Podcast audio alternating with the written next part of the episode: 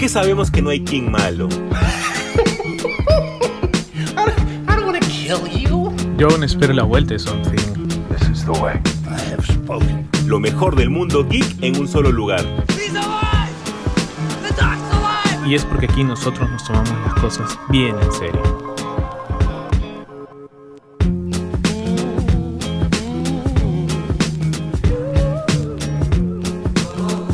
Gente? ¿Cómo están? Bienvenidos a un nuevo episodio de Super God Podcast, el podcast definitivo de temática geek y fanático de Brendan Fraser. Sin duda alguna hemos tenido una, un fin de semana, por así decirlo, bastante emocionante porque hemos tenido los Oscar, que siempre es una fiesta para todo el público fanático de las películas, para el tipo de público fanático geek, porque han habido bastantes premios y creo que bastante buenos. Creo que han sido pocos los que se han ido eh, tristes a sus casas sin ningún tipo de premio, pero en general ha salido bastante bien.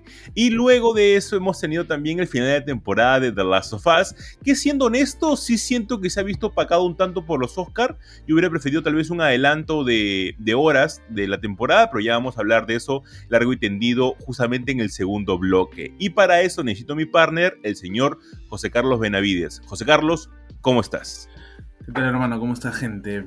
Bienvenidos a su podcast y como ya lo adelantó Jesús, yo no creo, yo la verdad que le puse, yo dejé los Oscars y me fui a ver de las sofás, la verdad, si no me lo iba a perder por nada del mundo, ¿no? Este, que, pero creo, creo que sí hubiera sido interesante un, un adelanto, así como hicieron con el Super Bowl, de repente adelantarlo al día viernes, ¿no? Este, porque sí, había gente que, bueno, como Jesús que se reúne con sus amigos, había mucha gente también amigos que, se habían juntado y, pues dijeron, no, después veo el capítulo, ¿no? Yo la verdad que dije, no, porque aparte que estuvo muy bueno, ¿no? Este, creo que nos han dado lo que hasta ahora es la mejor serie de, de adaptación, ¿no? Como ya lo hemos dicho y creo que consenso general, esto le va a dar mucha plata a HBO, eso es lo bueno, ¿no? Este y bueno, ya los showrunners pues adelantaron de que, de que la segunda temporada va a ser distinta al juego 2. Así que, ¿qué nos deparará de la sofá segunda temporada? Eso ya lo, lo especularemos más adelante, ¿no? Y bueno, con los Oscar, bueno, siempre estamos grabando, creo que son las casi la una de la mañana, así que este, por favor, gente, valoren este, este esfuerzo y este, este episodio, ¿no? Y creo que, bueno, salvo pues, este, salvo contadas excepciones, creo que ya mucho se sabía quién iba a ganar, pues, ¿no? Pero, pero igual siempre es bacán jugar. Oye, ¿acertaste o no acertaste este año? ¿Te quedas con el esto o no? Nuevamente me gané el Oscar. mis, amigos me, mis amigos me odian. Ya, no ven años, ya. Mis amigos me odian porque únicamente en los nueve años, justamente hoy día estábamos haciendo memoria, en los nueve años que venimos jugando esta, esta especie de quinela con puntuación de los Oscar, únicamente me han ganado dos veces. Me han ganado dos veces y un empate, que fue, que fue justamente este, en pandemia. En pandemia hubo un empate eh, con un amigo y la otra, al, año siguiente, que fue el año 2021, me ganó un amigo. El año, el año 2022 regresó a mí y este año 2023 este, eh, nuevamente me lo he ganado, ¿no? Eh, tuve 15, no, 16 aciertos en todas las categorías. Miércoles. Eso quiere decir que Jesús es un cinéfilo completo, pues. Y es que mira, o sea, yo, yo, yo veo la, esta, esta, este, esta ceremonia eh, con mi novia, con mis amigos, todo, ¿no? Y generalmente mis amigos son audiovisuales, o sea, ellos se dedican a eso. Y no es que no sepan, sino que este, tal vez se dejan guiar ellos por su corazón de cineastas, ¿no? Que ellos tienen. Y es por eso de que muchas veces vemos una película y, por ejemplo, para, para, llegar, para no llegar tan lejos, eh, en Mejor Director, y para no hacer ningún tipo de spoiler para el, bloque en la que vamos a hablar de, los Oscar, que es el tercero, este, ellos colocaron The Fablemans con Steven Spielberg, ¿no? Y era justamente por el hecho de, todo lo que eh, carriaba esta historia súper, em, ¿cómo ponerla?, romántica de la familia Steven Spielberg y más, más o menos el nacimiento de él como figura, como ícono, ¿no? Porque al final de cuentas es un ícono de la, de, la industria cinematográfica. Eh, entonces, pusieron a él, ¿no? Entonces yo dije, no, yo creo que Everything Everywhere All at Once eh, se la va a llevar más que todo por el tema que han abordado y la forma en cómo lo han abordado. Entonces, Esas son, por ejemplo, las diferencias, ¿no? Bueno, pero es Spielberg, o sea, cualquiera pensaría de que, ah, ya está Spielberg en la nominación, dáselo a él. Totalmente. ¿No? Y es, y es por eso que tal vez estas son las, las, este, las nominaciones y los ganadores que menos han cumplido con la agenda que tiene la academia. Y ojo, la agenda que tiene la academia no es cumplir con, con los negros, cumplir con los gays, ni de cosas por el estilo, ¿ah? La agenda que tiene la academia es cumplir con los gringos. Esa es la, agenda que tiene. Eh, exactamente. O sea, claro, uno pensaría de que de repente, o sea, el hecho de que este Top Gun Maverick era la típica película estadounidense que debería ganar. Pues, claro. Es, una oda al espíritu americano. Y, The Fablemans, por ejemplo, también. O, el caso, claro, pero ya había ganado hace años, pues, este. ¿Cómo es? ¿The Artist? No. The Artist, pues, ¿no? The Artist este, ganó hace poco, claro. Esa, esa, película que es una oda a la historia del cine que a mí obviamente me aburrió. ¿No? Igual que The Fableman, o sea, dije, no, ¿para qué?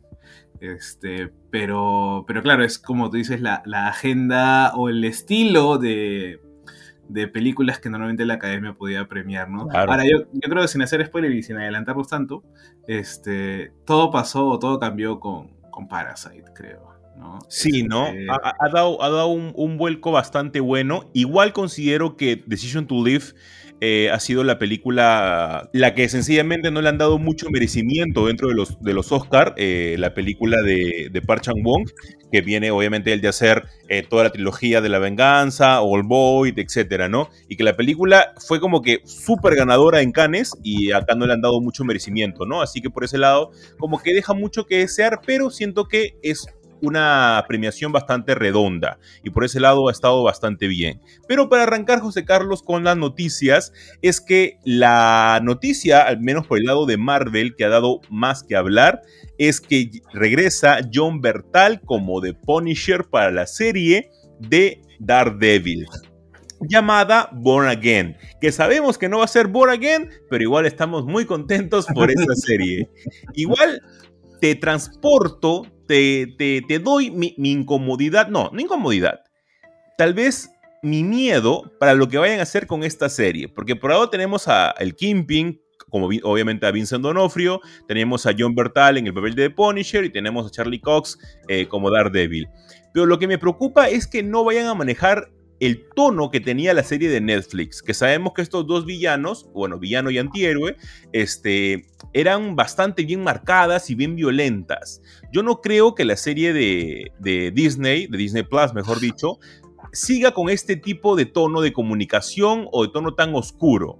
Y con The Punisher me preocupa aún más. Yo justamente hice un video acerca de cómo podría ser ahora el encuentro, porque en los cómics de Chip Starsky eh, hay un encuentro bravazo que tiene este Daredevil. Para mí ya se queda como definitiva la mejor etapa de Daredevil que he leído hasta el día de hoy, dejando en segundo lugar a Frank Miller. Eh, pero siento que eso no es tan posible por el tono de comunicación que se maneja en Disney Plus. Y bueno, creo que es algo de esperarse, vamos a decirlo. Bueno, al final de cuentas, bueno, estas últimas semanas también ha habido mucha mucha controversia con esta serie porque, bueno, ya va a empezar su, rodaje. Son 18 capítulos creo que nos van a dar por temporada. Es una cantidad alucinante. Eh, y también había pues la, polémica del hecho de no vamos a tener a Foggy Nelson, no vamos a tener a, la, a, los actores, mejor dicho, ¿no? a los actores que estuvieron en la serie de Netflix. Eh, vamos a tener a Vanessa, ¿sí? la, la esposa del Kimping, no con la misma actriz, pero sí con la, con la misma historia, el mismo background.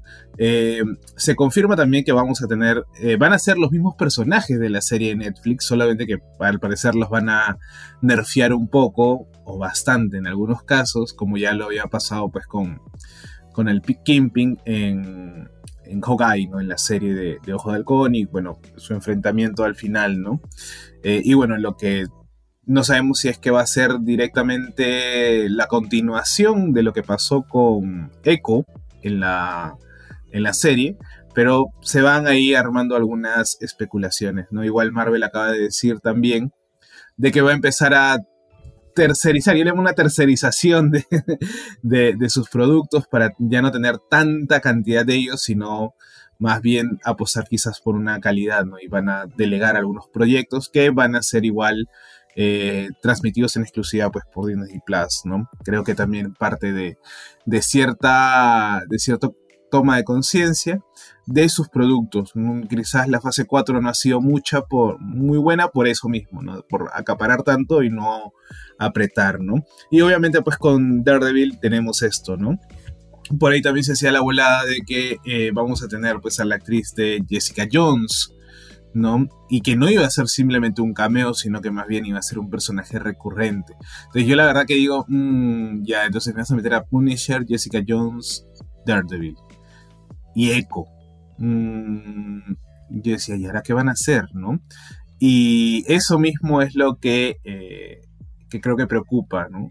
Claro, y encima te das cuenta que con eso el menos servible es Iron Fist, porque ya tenemos a Shang-Chi. Y yo no sé, depende mucho de lo que quieran hacer con Shang-Chi. No creo que sea el personaje equivalente eh, para los fines prácticos de, de este, vamos a llamarlo, microuniverso dentro del universo general, ¿no? O sea, eh, por lo que hemos visto, de lo que se van a tratar de centrar ya en la siguiente historia de Shang-Chi es quizás ver el, la naturaleza de los anillos, la naturaleza de, quizás un engarce con, con cierto, con Kang, ¿no? No sé qué tanto Daredevil vaya a estar organizado para, para hablar de temas de, de, la línea del tiempo o de los, este, de las, ¿cómo le llaman? Las incursiones. Entonces no creo, creo que van a tratar de seguir dando ese lado medio callejero, medio noir, ¿no? Inclusive hemos visto al Daredevil en She-Hulk, más o menos qué tipo de, de, tono va a tener. Entonces creo que eh, van a apartarse un poco, van a mencionar sí, pero al hecho de que Daredevil no tiene, pues, vamos a decir, poderes este, eh, grandiosos, ¿no? Y, bueno, igual Punisher o, el mismo Kimping tratarán de hacer una línea aparte, ¿no? Esperaría que intenten hacer eso, porque si lo van a meter de plano a ver eh, incursiones o temáticas con, las líneas temporales, creo que definitivamente lo van a desperdiciar, ¿no? Igual. No, sin duda. Igual el, universo con, dicho, los cómics con Daredevil siempre han sido como un aparte, ¿no? Y bueno, por ahí que ha salido, más, más que todo, Matt Murdock dando de. Eh, demostrando inteligencia, no más que, más que acciones mágicas o superpoderosas. Pues, claro, porque incluso para poner dos ejemplos y para justamente acabar con esta noticia, eh, si evaluamos los dos eventos relacionados al Daredevil que hemos tenido en los últimos años, tenemos a este, Devil's Reign y tenemos a Shadowland. Shadowland tiró un poco más al lado mágico y fue una desgracia. Shadowland es un evento horrible y lo que le hicieron a Daredevil es horrible. En cambio, Devil's Reign si va, va, más por el lado de, de, lo que son las prisiones, de lo que es el Kimping como alcalde, el nivel de, de, burocracia y el nivel de contaminación que hay dentro del gobierno. Es más Daredevil. Entonces, por ese lado, está bien que tal vez lo, Disney lo pueda llevar por ahí y pueda salir una gran serie si lo lleva por el lado político, el lado de la, de la hay una palabra con la contaminación política que no se me sale. Corrupción.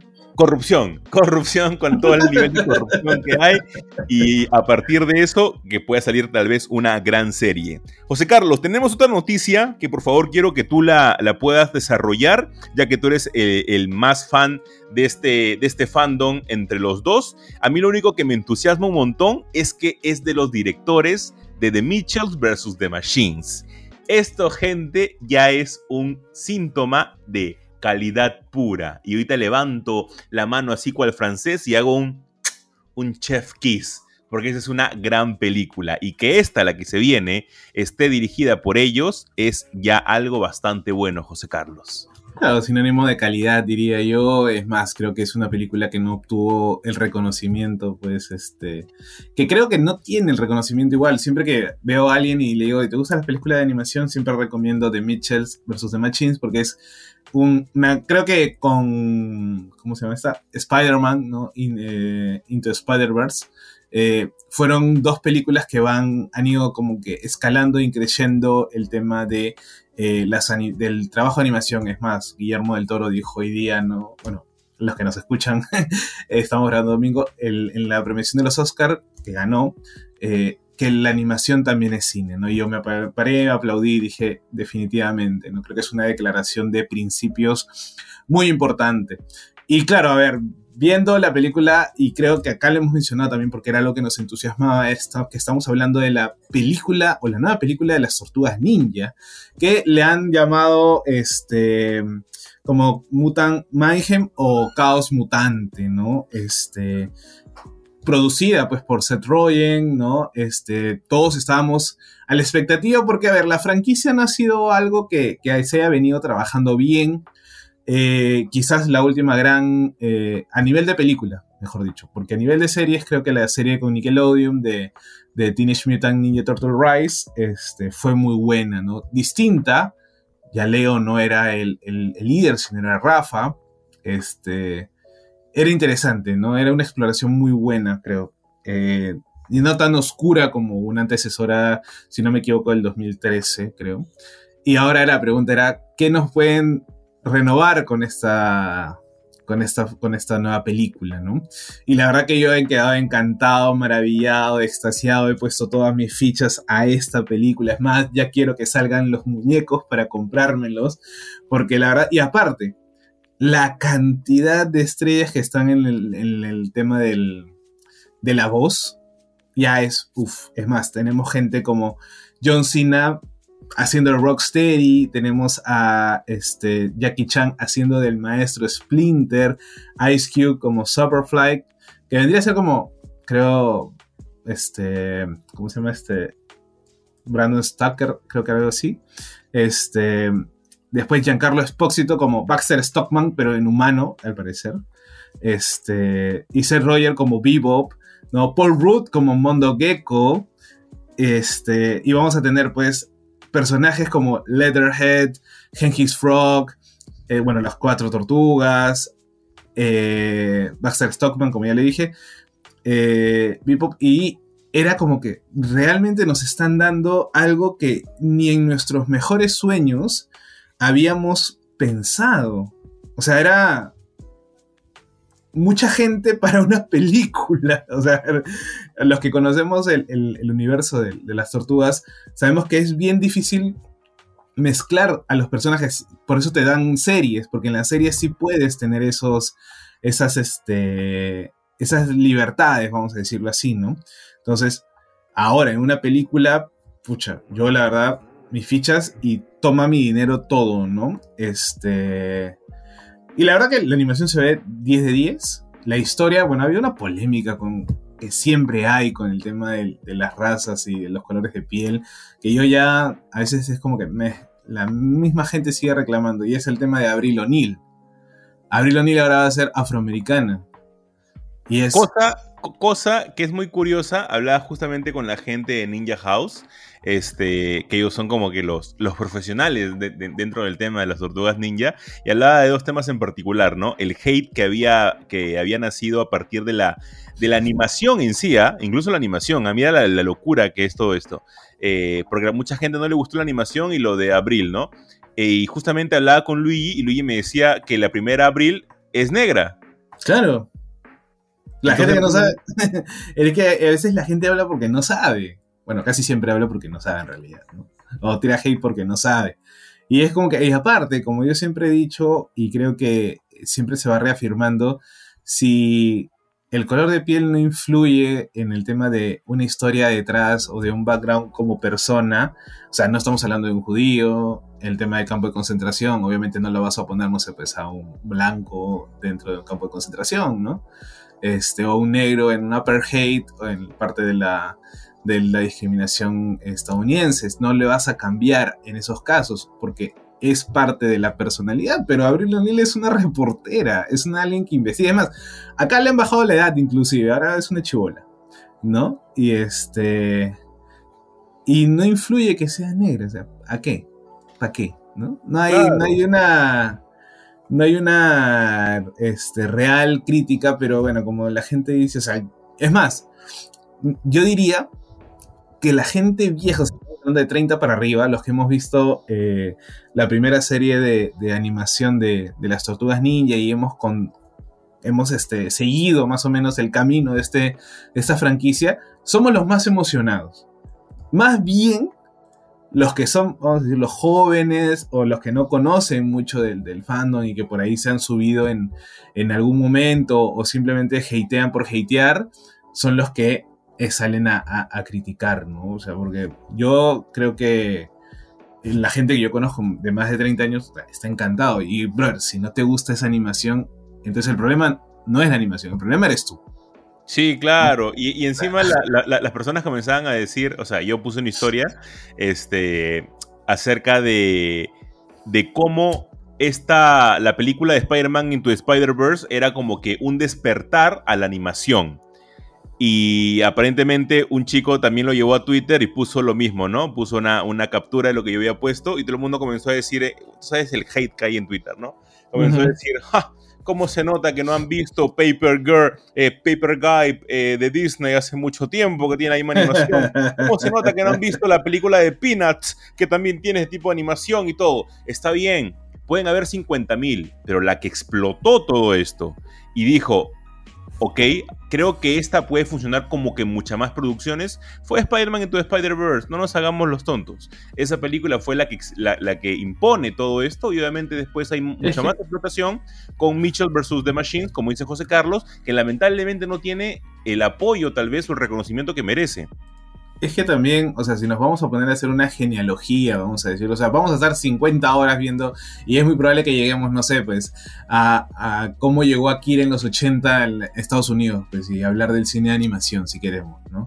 Claro. O sea, no, no tiene mucho, mucha lógica ni sentido ese, ese tema de discusión, de ver, Obviamente hay ciertos hitos que van acompañando, inclusive en su momento Toy Story era revolucionario, es más, cuando hacen Toy Story, ¿cuál? 2, el tema de la precisión con, con, con las tramas del, del, del, traje de Woody o, o, o, el ojo que puede reflejar. O sea, todo eso es parte de una evolución. Entonces no podemos empezar a hablar de decir que hagan esto o que esta fue la primera.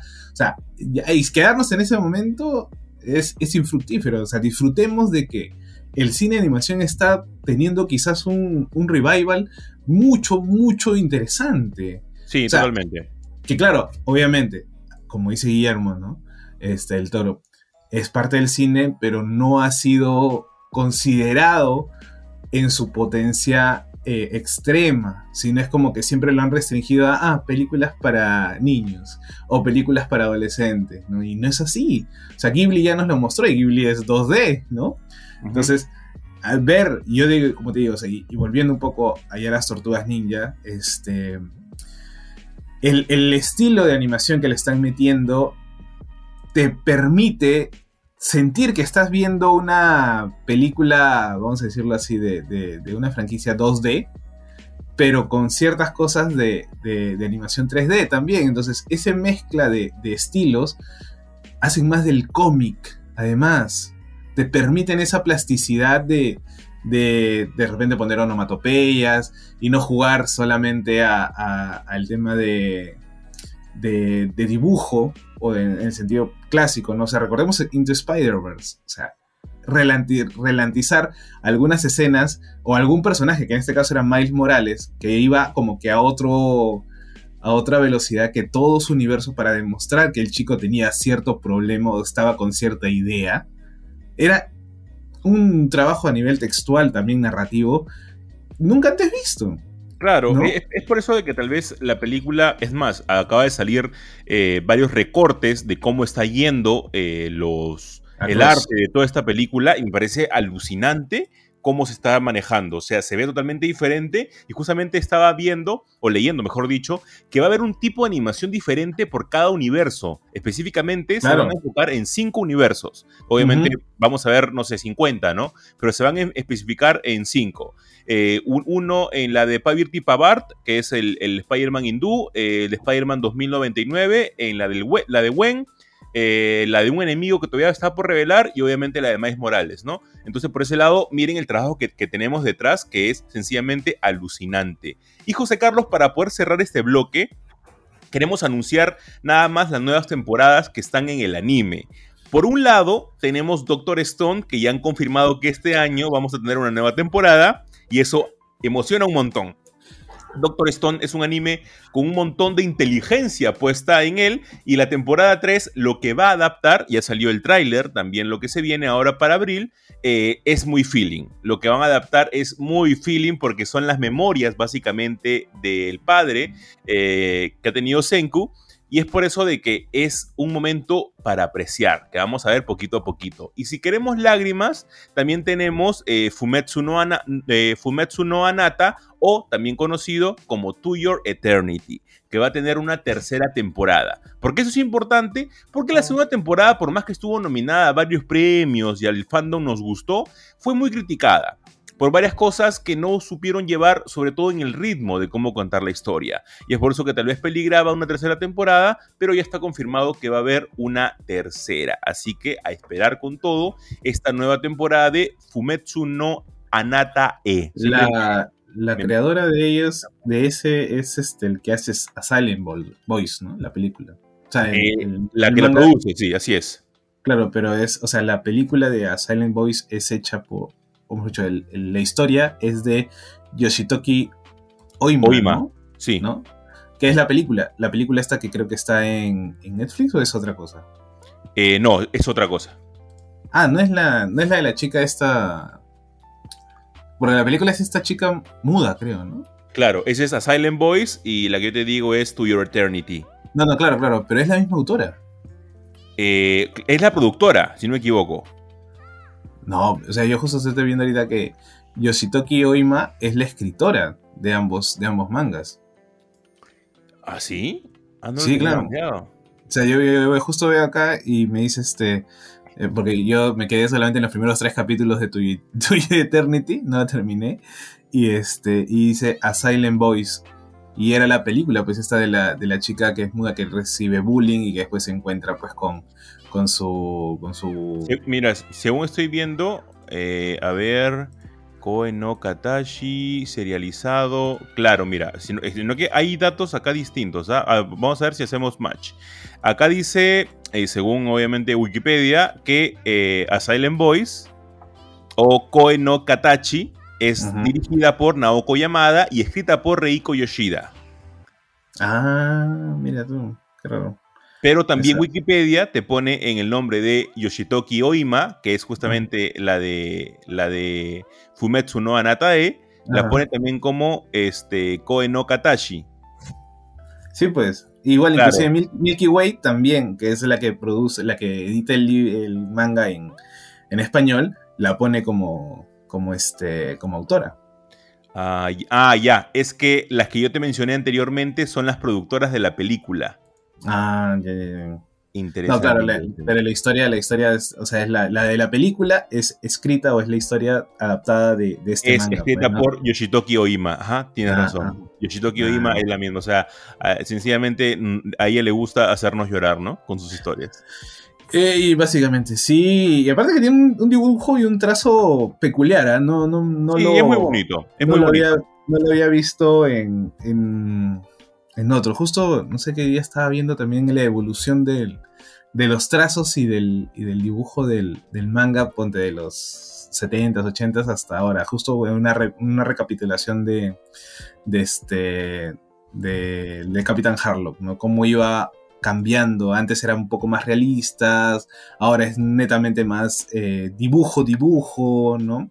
Ojos mucho más grandes. Era muy, muy, muy paja ese videito que, encontré en, en Twitter.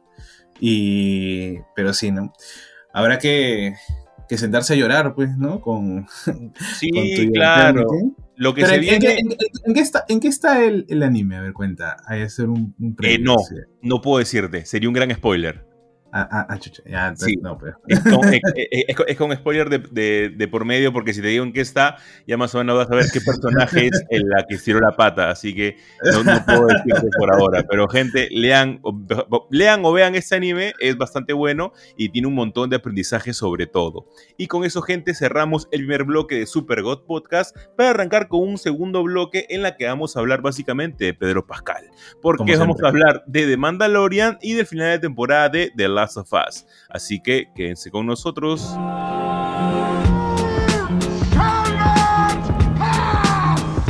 Es que sabemos que no hay King malo. Yo aún espero la vuelta de Something. This is the way. I have spoken. Lo mejor del mundo geek en un solo lugar. He's alive! The Doc's alive! Y es porque aquí nosotros nos tomamos las cosas bien en serio.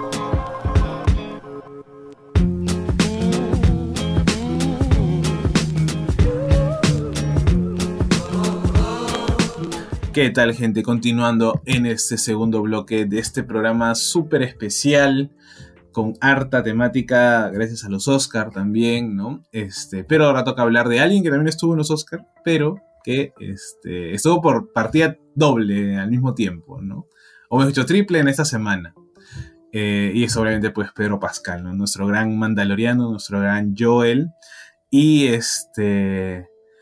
Y bueno, ¿qué tal episodio del Mandaloriano de, este, de esta semana? ¿no? Creo que va, va increciendo del tema de, de lo que nos espera para esta tercera temporada.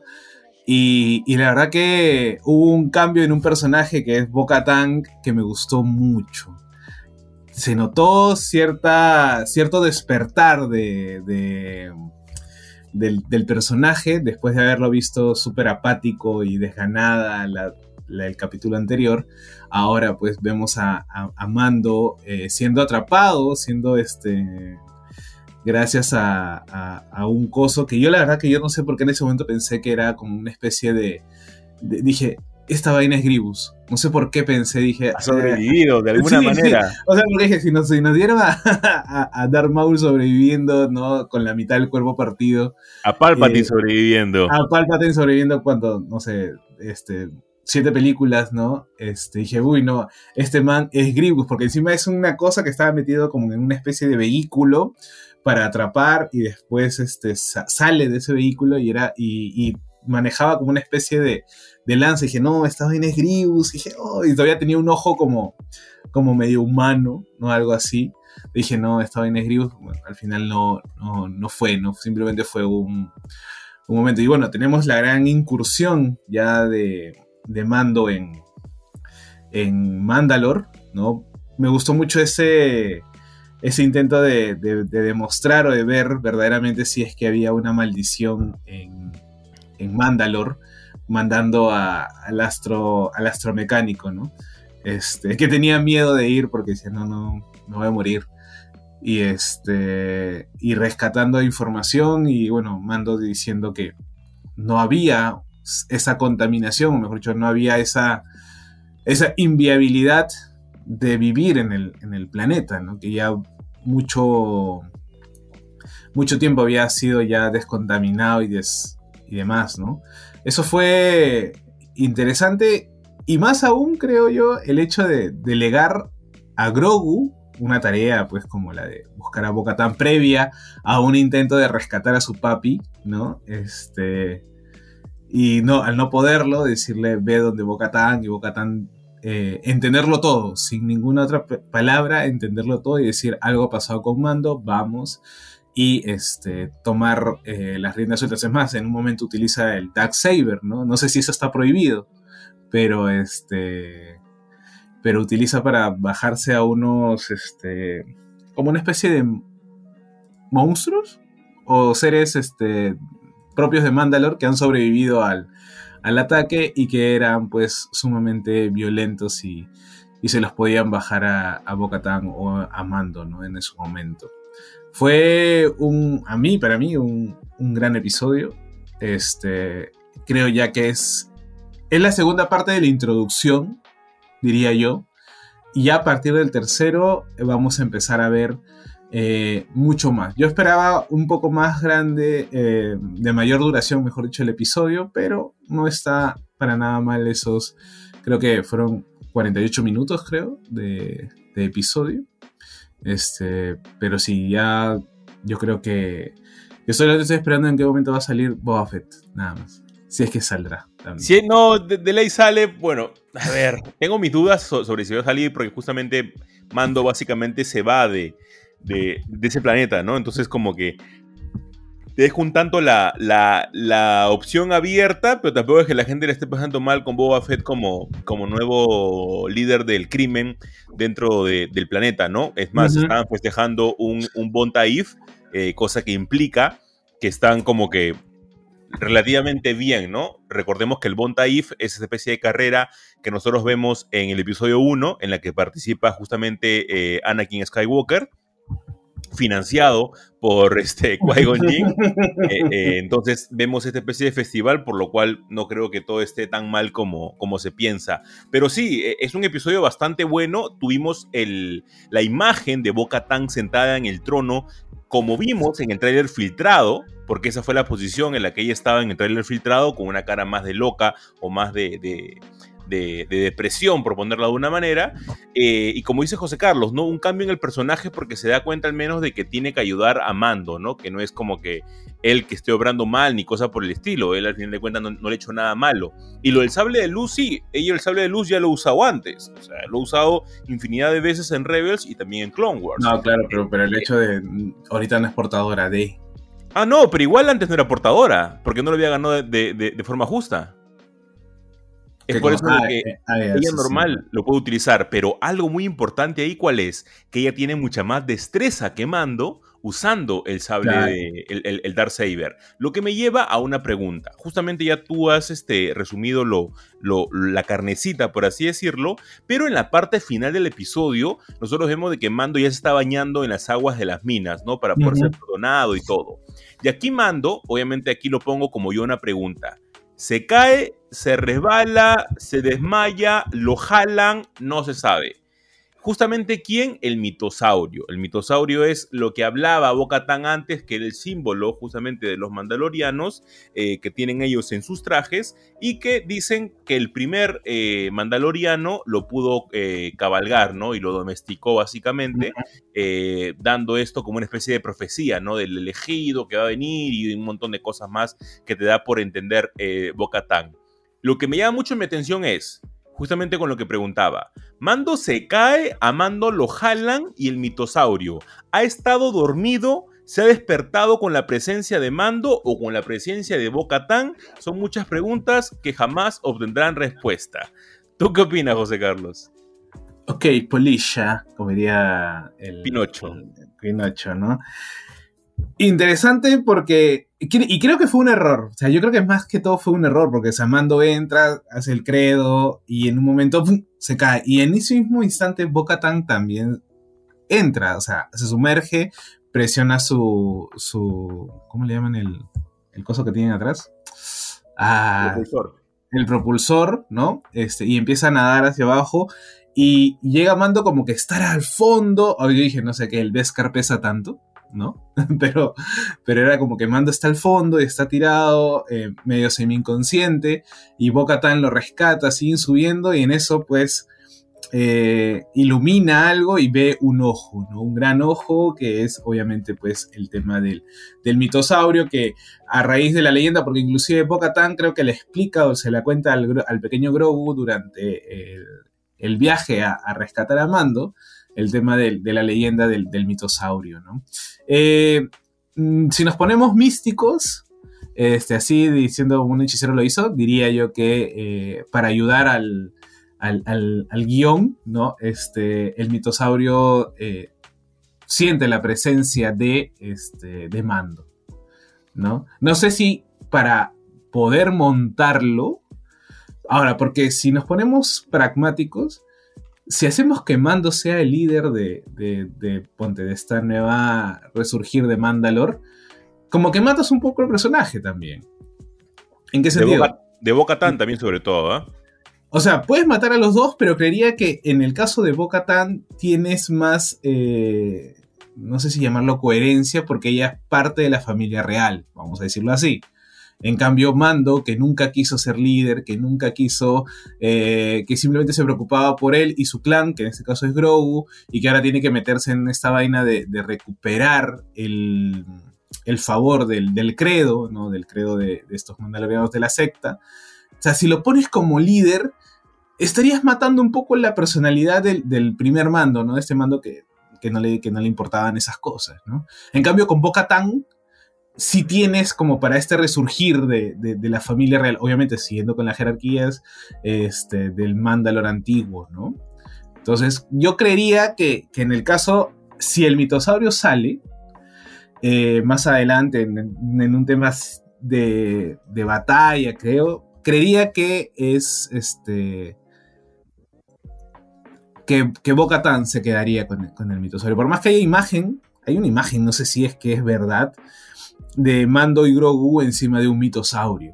Ahora, Claro, puede ser que haya uno o puede ser que hayan varios. Ojo que aquí, el, el- bueno, no lamentablemente, sino que justamente por lo mismo de que no hemos visto en un bagaje cultural o dentro del lore de Star Wars al mitosaurio de, o sea, en, en una imagen bastante clara, eh, el tamaño ha variado bastante.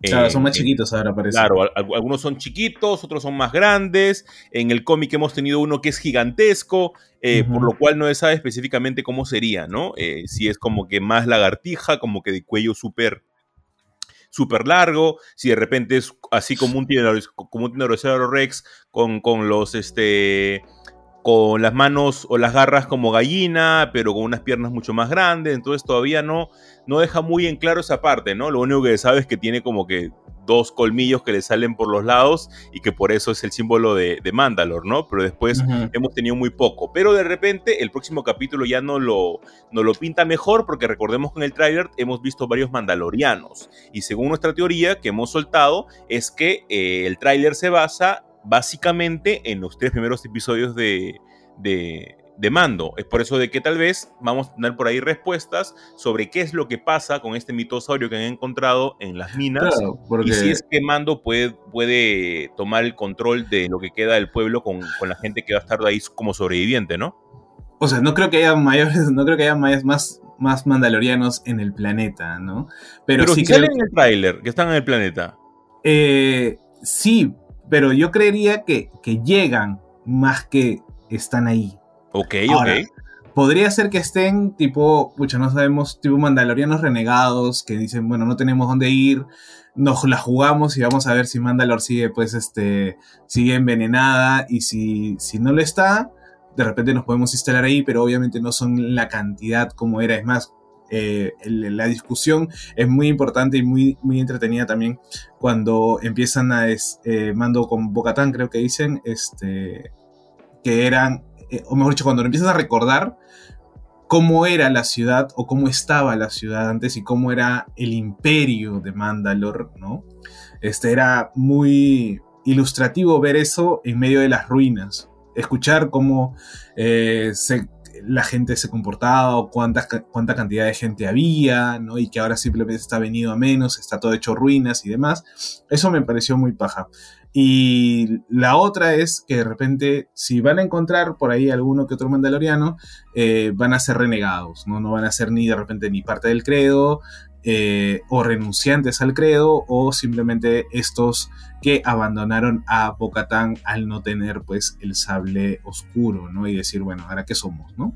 Entonces, pero yo pensaría, y yo quisiera, ¿no? Este, que haya más de un mitosaurio. ¿no? Sino que, no en el sentido de va, un ejército, ¿no? Sino de que de alguna otra manera eh, Mando tenga uno o pueda domar a uno y Bocatan también, ¿no? Y que No, ya, ya, tú eres muy bueno ya. Es que, es que, es que yo digo, si, si pones a uno, esa vaina es muy mesiánica. Pero, pero, esa- justa- es- pero es- justamente por eso, pues, para que haya un, no. un libertador, un elegido, cosas por el estilo. pero, pero es que si tú lo pones a Mando, matas al personaje. Ah, para Porque, no mí, sé, yo para creo mí que lo Mando, matas porque, porque ya es muy mesiánico, ya es muy el elegido, el que estaba en su camino, pero el que por estaba... eso mismo, pues mira, ha pasado de un bounty sé, ¿ah? hunter común y corriente a sencillamente haber encontrado a Grogu y haber cambiado todo su camino. Por, por- mí. A mí me Pero es parece bruto, él no sabe gobernar. De ahí van a estar como cuando le decían a Castillo que no sabía gobernar. ¿Sabes? Va a aprender en el camino. Después van a decir, no, él no sabía hacer las cosas, que esto, lo otro. Porque yo te digo, mira, Mando todavía, como tú dijiste, no, Mando no sabe manejar el sable oscuro, Bocatán sí tiene una destreza muy buena, entonces yo digo, a ver, si hay dos personajes, un alfa y un beta en este caso, eh, que van a ir por, o que uno lo tiene entre de suerte, vamos a decirlo así, el, el Darksaber, y la otra que todavía lo desea porque quiere el resurgir claro. de Mandalor y de Mandalor y quiere gobernar porque aparte se siente la elegida porque desciende de la familia real y todo lo demás. Entonces, ese enfrentamiento entre el alfa y el beta yo creo que la mejor forma de, resolu- de resolverla es no dándole los dos a lo mismo, pero de repente decir ya, el Dark Server se lo va a quedar Bocatán y el mitosaurio se lo va a quedar este eh, el mando, ¿no? Yo- y tienes, yo- y yo tienes los dos ¿ah? y tienes los dos elementos, porque si, es como las reliquias de la muerte. ¿Me entiendes? Si le vas a dar el Dark Saber y el mitosaurio a Mando, ya el brother está overpower. No, yo ahí discrepo. A mí me parecería bravazo que él tenga ambos y que justamente cambie su destino a partir de eso, ¿no? Me, parecería bastante poético porque, a ver, el personaje de Mando ha nacido como que de la nada, ¿no? Cuando nosotros no- nos presentaron la serie, que era como que, "Te- te voy a contar la historia de un mandaloriano X, y nosotros como que, ¿qué, qué tendrá que ver este huevón, no? Entonces, de la nada que ahora tenga un lord o un objetivo mucho más grande, a mí me parece chévere. Pero vamos a ver el episodio 3 Vamos a ver lo que, lo que nos depara. Me encanta despertarme eh, en, al medio de la mañana y poder encontrar la serie. Me parece sencillamente alucinante. Justamente para correr con el tiempo, José Carlos, ¿qué te ha parecido? Hablando de correr, porque siento que este episodio, Sí, correcto, corrieron un poco, corrieron un este poco. episodio de Last of Us ha tenido a Usain Bolt eh, ahí como productora, porque ha corrido, ha corrido un montón. O sea, tampoco es que haya mucho por contar en la historia lo que quedaba. eh, con una hora yo creo que hubiera estado bastante bien, pero esta vez han sido 45 minutos el final de temporada de The Last of Us. Eh, justamente hablábamos de esto al inicio del programa, que ha sido un buen final. Mira, para ir de frente al grano, José Carlos, yo el final del videojuego, obviamente hablando del videojuego 1, yo lo noté más feeling. No sé tú, esta conversación con Ellie y que ella le dice, júramelo, júramelo realmente de que es verdad lo que me contaste que pasó con las luciérnagas en el laboratorio. Y él le dice, te lo juro. Y ahí termina. En el videojuego sentí un poco más feeling. No sé si es porque ya sabía lo que iba a pasar o sencillamente porque le faltó algo a esa escena final. Eso es mi única queja, lo único que levanto la mano, porque luego la matanza que tuvimos en el laboratorio me pareció bravaza. Es Sí, me pareció buenísima Eh, y encima con bastante esencia del videojuego. Porque eh, de repente, para algunos que no lo han jugado, gente, en el juego de The Last of Us es muy difícil encontrar balas. Es muy yuca encontrar acá hay un montón, acá hay un montón. Sí, a- acá, acá al menos es como que él cambia de arma regular y es como que, ok, sí, primero una metralleta, luego está acá una escopeta y luego al final termina con una, con una pistola, ¿no? Y es porque justamente no hay, o sea, no es que tu, tu, tu escopeta tenga balas infinitas, es bastante difícil y al menos esas pequeñas escenas a mí me gustaron bastante, Eh, pero sentí que el capítulo corrió. Bueno, dos puntos que no me han gustado. Eh, que corrió mucho con algunas cositas eh, y como punto número dos, el diálogo final. Siento que pudo ser mejor. Yo creo que lo dejaron así eh, y fue así intempestivo como para dar cierto, no sé si dramatismo o de radicalidad, porque, a ver, el capítulo empieza pues contándonos un poco la, la previa de por qué Ellie tiene este, esta inmunidad, ¿no? Es más, sale la mamá de Ellie, embarazada, que claro, ¿no? Es Ellie y este... La del videojuego. Ajá. Y, empieza pues a romper fuente. Encima hay un chasqueador que está por ahí, si no me equivoco. Y este. No, un infectado, no, es un chasqueador todavía. Era un infectado. La mamá lo mata, lo, cuchilla, pero lo termina, la termina mordiendo. Y a ella, justo en ese momento, creo que por, por la ansiedad y por el, susto, termina dando a luz rápido, ¿no? A, a. Corta el, el cordón umbilical y bueno, pues este y este y ahí queda esa parte viene Marlene C- Corta el cordón umbilical después de haber sido mordida. claro corta después de haber sido Ajá. mordida este al parecer ya con cierta transmisión vamos a decirlo natural del- de la infección del, del cordyceps no y que le generaría pues esa inmunidad a, a Ellie no Cosa que en el videojuego no lo tenemos. No, no, claro, o sea, no hay es, o sea, creo que es como estos primeros clips que nos daban al inicio del capítulo 1 y capítulo 2, para más o menos darnos un, un background entre distinto y, y, y tal vez coherente con, con lo que el- la historia del- de la serie quiere contar. O sea, yo creo que ya, como bien decían los showrunners, en la temporada 2 va a haber cierta distancia de los, del, de las acciones que va a haber del, del, del videojuego 2. ¿no? Porque el videojuego 2, a ver, en el videojuego 2 hay como que dos grandes historias. Con que juegas con dos personajes. ¿No? Entonces, este, creo que eso lo van a ir desmenuzando, pero muy, muy, muy de a pocos y en sentidos paralelos. Entonces ahí te va a dar hasta una tercera quizás temporada, ¿no? Tal, Y- vez, pero dicen que se vienen los cambios fuertes, ¿no? Incluso el, este, Bella Ramsey dijo que el final de temporada iba a traer varios cambios que tal vez a la gente le iba a dividir. Yo imagino que se refería al inicio, ¿no? Sí, yo creo que sí, o sea, creo que... O sea, yo no lo quiero poner en el... Y no me quiero poner en el punto de, ah, sí, a partir de ahora me van a contar otra historia. No, no, no. O sea, que es muy probable que lo hagan también porque el tinte de la serie es muy distinto al tinte del, del videojuego. O sea, el videojuego es más un survival, es, es un límite, es este, una plataforma limitada. En cambio, en la serie se- no se han enfocado en los infectados, sino se han enfocado en la gente que queda. No es un survival realmente. Es más, hasta Marlene le dice, yo he venido hasta acá con como que con cinco guardaespaldas y tres se han muerto en el camino y tú, ¿cómo es posible que sigas vivo, no? Claro. Y era como que, verdad. o sea, Tiene Era- era- checkpoint, ¿verdad? como que, amigo, ¿qué- ¿cuántos botiquins tienes? ¿no? ¿Cuántos Tienes, botiquins este, tienes? infinitas, ¿no? Claro. Entonces, entonces, ese tipo de, de guiños al, al, Y- al y- survival. Dime, dime. Sí, dime, dime. No, sino que yo decía en el sentido de.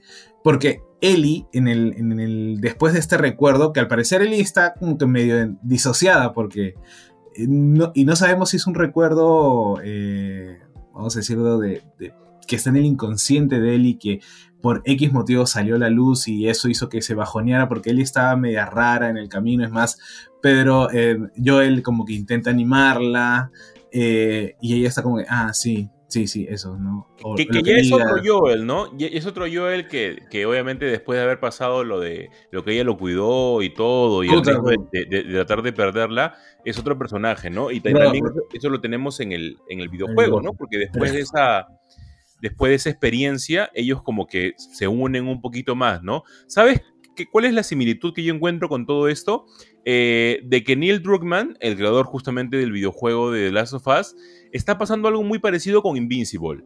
Que justamente eh, Rickman también ha dicho a, a todo el público que él ha tratado de mejorar su obra ahora que la, que la están adaptando, ¿no? Que algunos huecos argumentales trata ahora de, de- de solucionarlos. Yo creo que también Neil Druckmann hace esto con The Last of Us, ¿no? Algunas Sí. cosas que tal vez no le dieron tiempo de, de- de De- explicar, o tal vez algunas cosas de que hubiera, hubiera dicho, esto tal vez lo hubiera quitado, como el hecho de las esporas, como que no tiene mucho sentido. Entonces, ha mejorado su obra, ¿no? Sí, o sea, creo que es, o sea, como decía, ¿no? El, el- el formato de videojuego te, te plantea ciertos límites, mientras que la plataforma de una serie narrativa, de guion mucho más largo, episódico, te da otras eh, alternativas, ¿no? Y creo que él, es, él ahorita está como que bien afanado en, en expandir el, el- el universo de The Last of Us, manteniendo la esencia de su obra, pero tratando de decir, ah, mira, acá le podemos meter esto, esto, quitar, quítale esto, cámbialo acá, propon esto. Entonces, eso es lo que, que, que también pasa con The Voice, por ejemplo, ¿no? Entonces, este, creo que es la idea de, de adaptar realmente las cosas. Como siempre ahí hemos reclamado. Que sí hemos han hecho mejor trabajo. Ahí sí siento que han agarrado una obra que hay que ser conscientes. Eh, Wa- Warren Ellis este, puede ser un muy, bien, un mu- muy buen escritor de cómics, pero hay veces en la que sencillamente todo es como que pichica capoto, ¿no? Ujú. Eh, y, y- y no es como que este, un cómic así que digas, ah, qué profundo, Claro, qué no hay buen- crítica, no hay crítica trabajo. de- perdón, de, de Gar Ennis, me confundí, Ujú. dije Warren Ellis. Eh, que Gar Ennis haga algo maravilloso, ¿no? Entonces, por ese lado es que tal vez que con The Voice han hecho un mucho. Hay, hay un upgrade bastante bueno.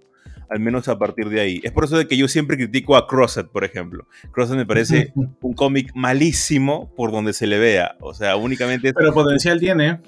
Sí, potencial tiene, pero para mí es como que, ah, ok, ok, esto. Es ah, repetitivo, mira, y te muestro acá crueldad y todo, acá sangre, y como que, ah, qué bueno, pero no es de mi interés realmente. Es por eso de que Bueno. ese, ese tipo de, de- de upgrades que le dan en otras producciones a mí me parece bastante bueno, como es el caso de que tú has mencionado, ¿no? De The Boys, de Invincible, de The Last of Us, y que sin duda alguna, con este final de temporada, ha demostrado que es la mejor adaptación de un videojuego que hemos tenido en la historia.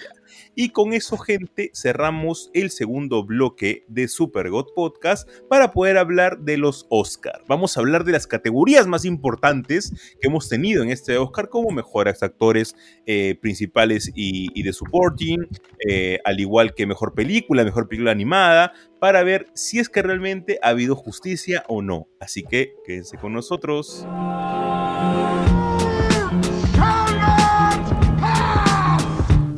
Sabemos que no hay king malo. Yo aún espero la vuelta de Something. This is the way. I have spoken. Lo mejor del mundo geek en un solo lugar. Y es porque aquí nosotros nos tomamos las cosas bien en serio.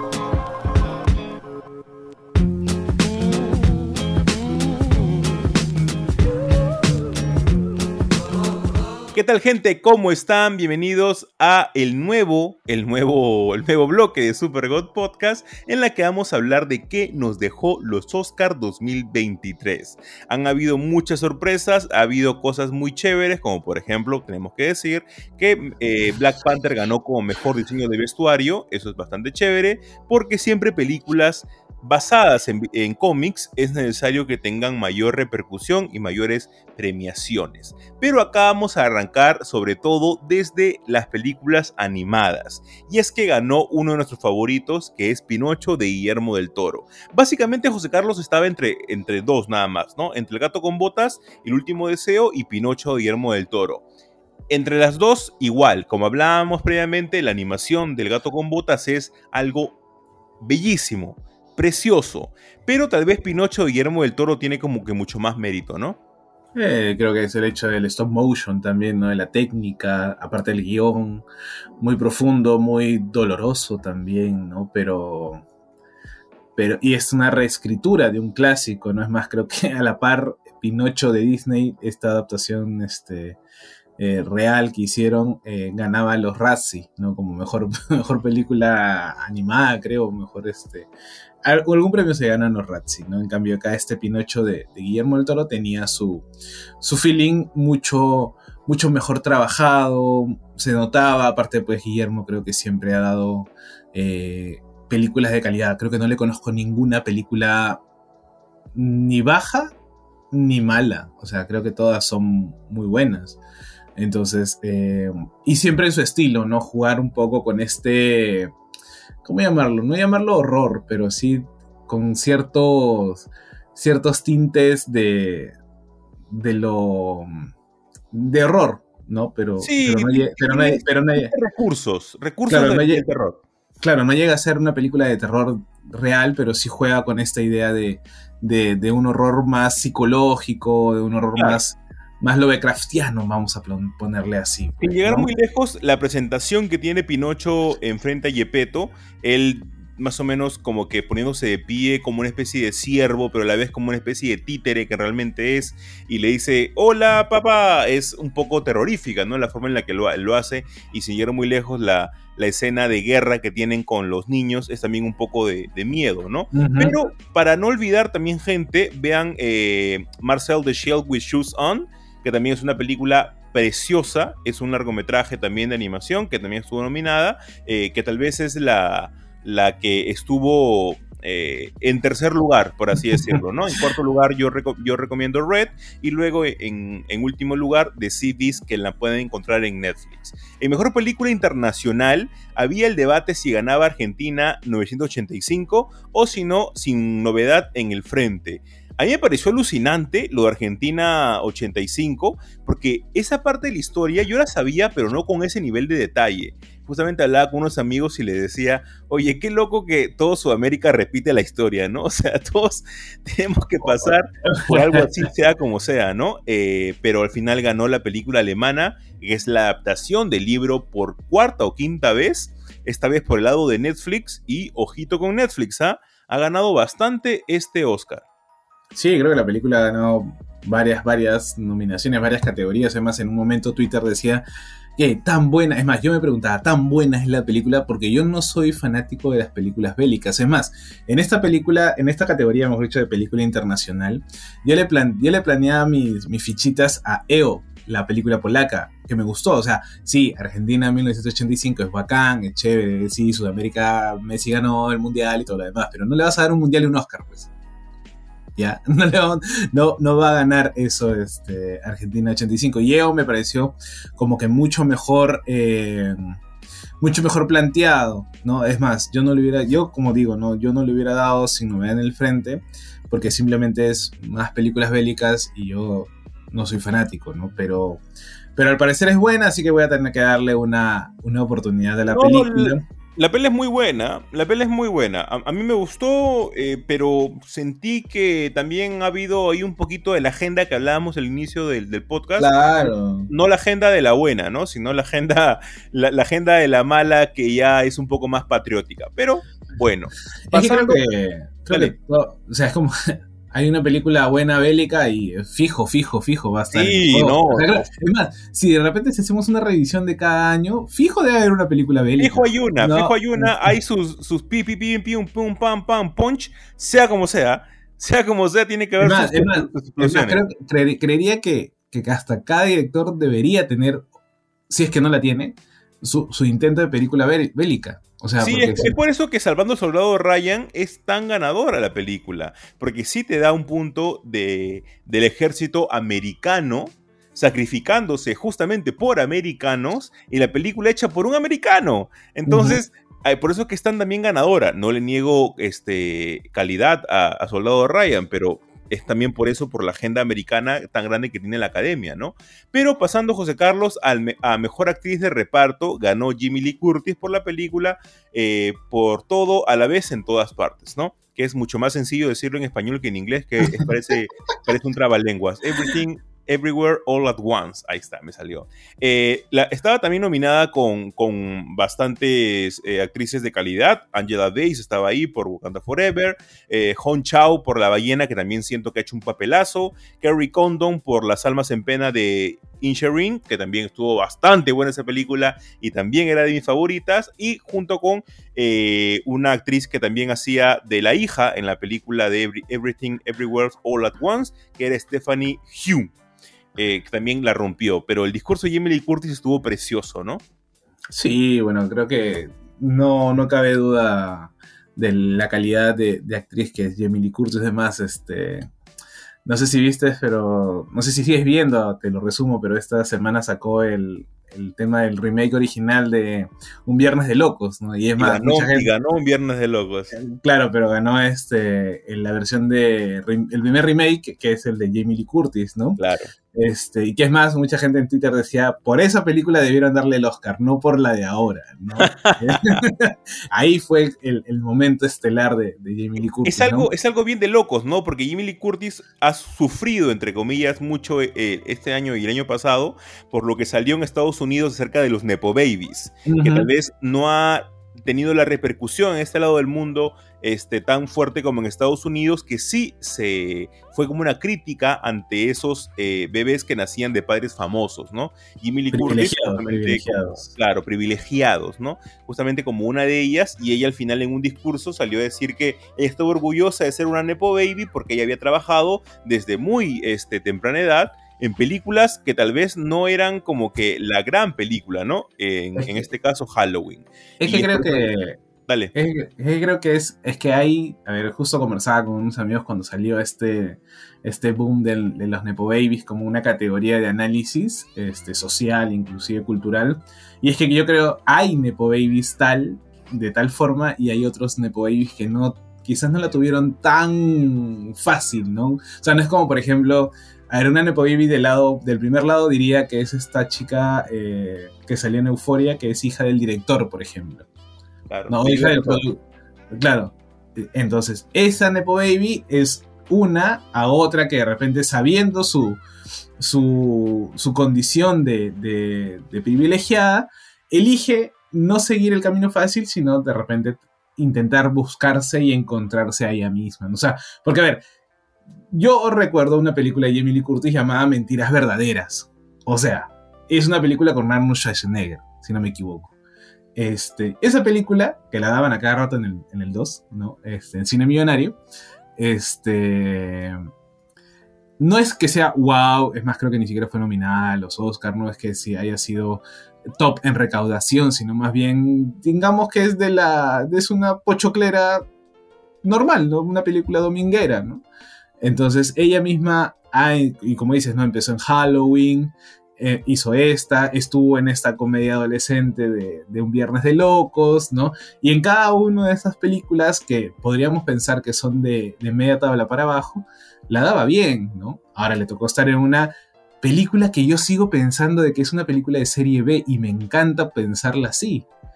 Porque son, es como, y, y quiero que eso no suene mal ya, son, autores, ah, son actores reciclados. Son actores que, que, entre comillas, ya les pasó su momento de fama. Es más, creo que eh, Stephanie Young creo que dice eso. Eh, Stephanie se llama, creo, ¿no? No, Michelle. Michelle yo dice eso, que no dejen que les digan que ya pasó su momento. Como diciendo, haciendo una crítica a esta industria que dice, no, hasta cierto punto puedes ser como que protagonista y hasta este otro punto ya pasas a ser, no sé, la mamá de la protagonista, pues, ¿no? Claro, claro. Entonces, ese tipo de, de, de, de espíritu creo que es, tiene esta película, teniendo pues a, a Jamie Lee Curtis, teniendo a, A Michelle a, a Michelle Yeoh, teniendo a Ke Hyun Kwan, ¿no? Claro, Este, que, Que, justamente, justamente para, para también nombrarlos a ellos, eh, como mejor actor de reparto, ganó Ki Hyun Wan, de, tal vez en uno de los mejores discursos que he escuchado, dedicándolos a su mamá. Eh, el hecho de, de que Michelle Yeoh haya ganado también como mejor actriz eh, es algo bastante bueno porque al final de cuentas te demuestra, primero, el nivel de producción que han tenido. El estudio A24 o A24 eh, es uno de los que da, mayor libertad a sus directores. Y es por eso de que tal vez ahí está reflejado el hecho de que eh, las películas que en su estudio tengan tanto éxito. Porque dan esa libertad a sus directores. En este caso, los Daniels, que son los directores de la, de la película de eh, Todo en todas partes. Eh, para apurarnos tal vez un poco, mejor actor ha ganado Brendan Fraser, lo cual creo que a todos nos hace inmensamente feliz. Tenía- George de la Selva. George de la Selva ganó. No, sí, sin duda alguna ganó George de la Selva y me gusta mucho que gane él. Eh, Austin Butler por Elvis también estaba bastante cercano. Tal vez en tercer lugar estaba Colin Farrell por Las Almas en Pena de Inisherin, eh, pero es una película que a mí me encantó. Con un amigo este, comentábamos acerca, con el chino geek justamente hablábamos acerca de los mensajes que tiene esta película, ¿no? A mí me, me impactó mucho porque yo por mucho tiempo estuve en la religión mormona, eh, por aproximadamente 4 o 5 años, eh, y la película no es que trate acerca de esto, sino que trata acerca de una rel- religión también que tratan de, de meterle por los ojos al personaje de Brendan Fraser, ¿no? Este es un tema de cinco que tal vez trata la película, ¿no? Entre ellos la obesidad mórbida, eh, la homosexualidad, etc. Es una película alucinante que tienen que verla sea como sea.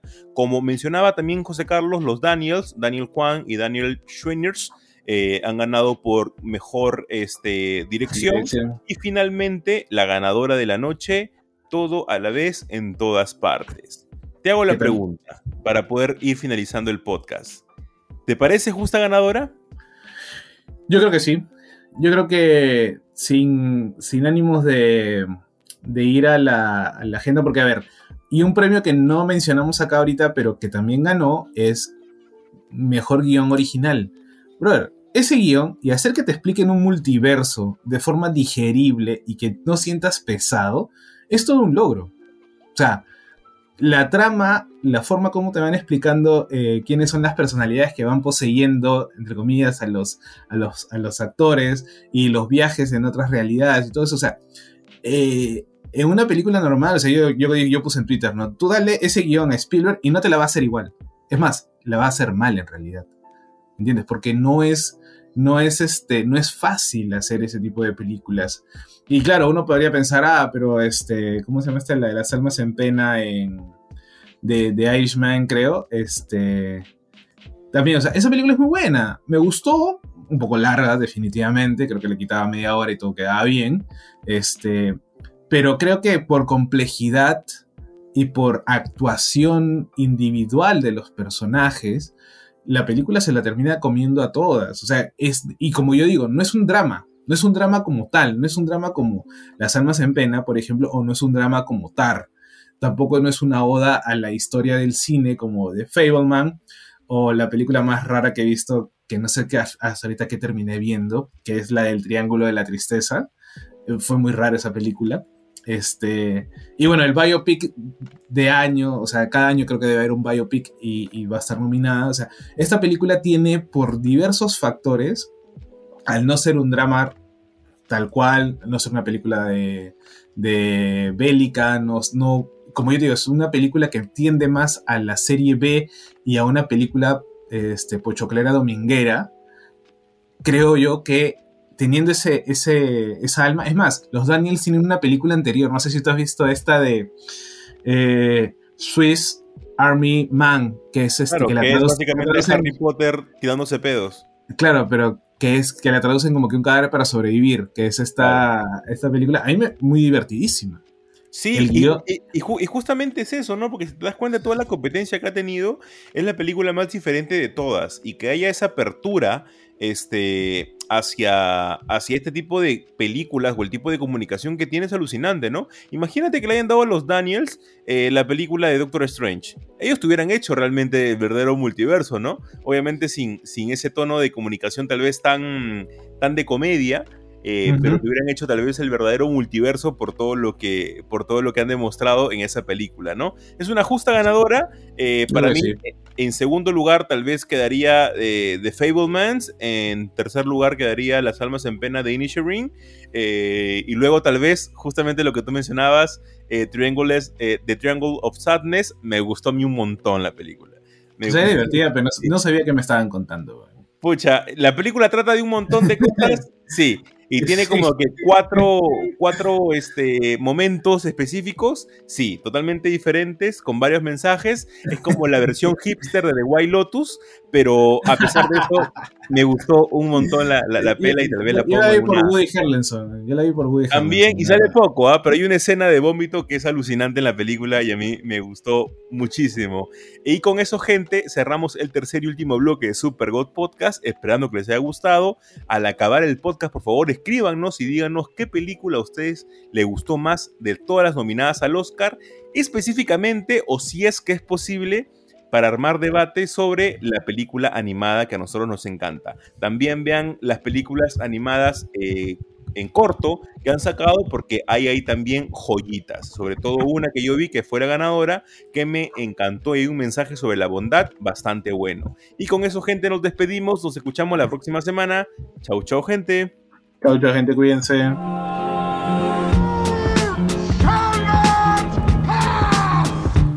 Que sabemos que no hay quien malo. Yo aún espero la vuelta de Something. This is the way. I have spoken. Lo mejor del mundo geek en un solo lugar. He's alive! The doc's alive! Y es porque aquí nosotros nos tomamos las cosas bien en serio.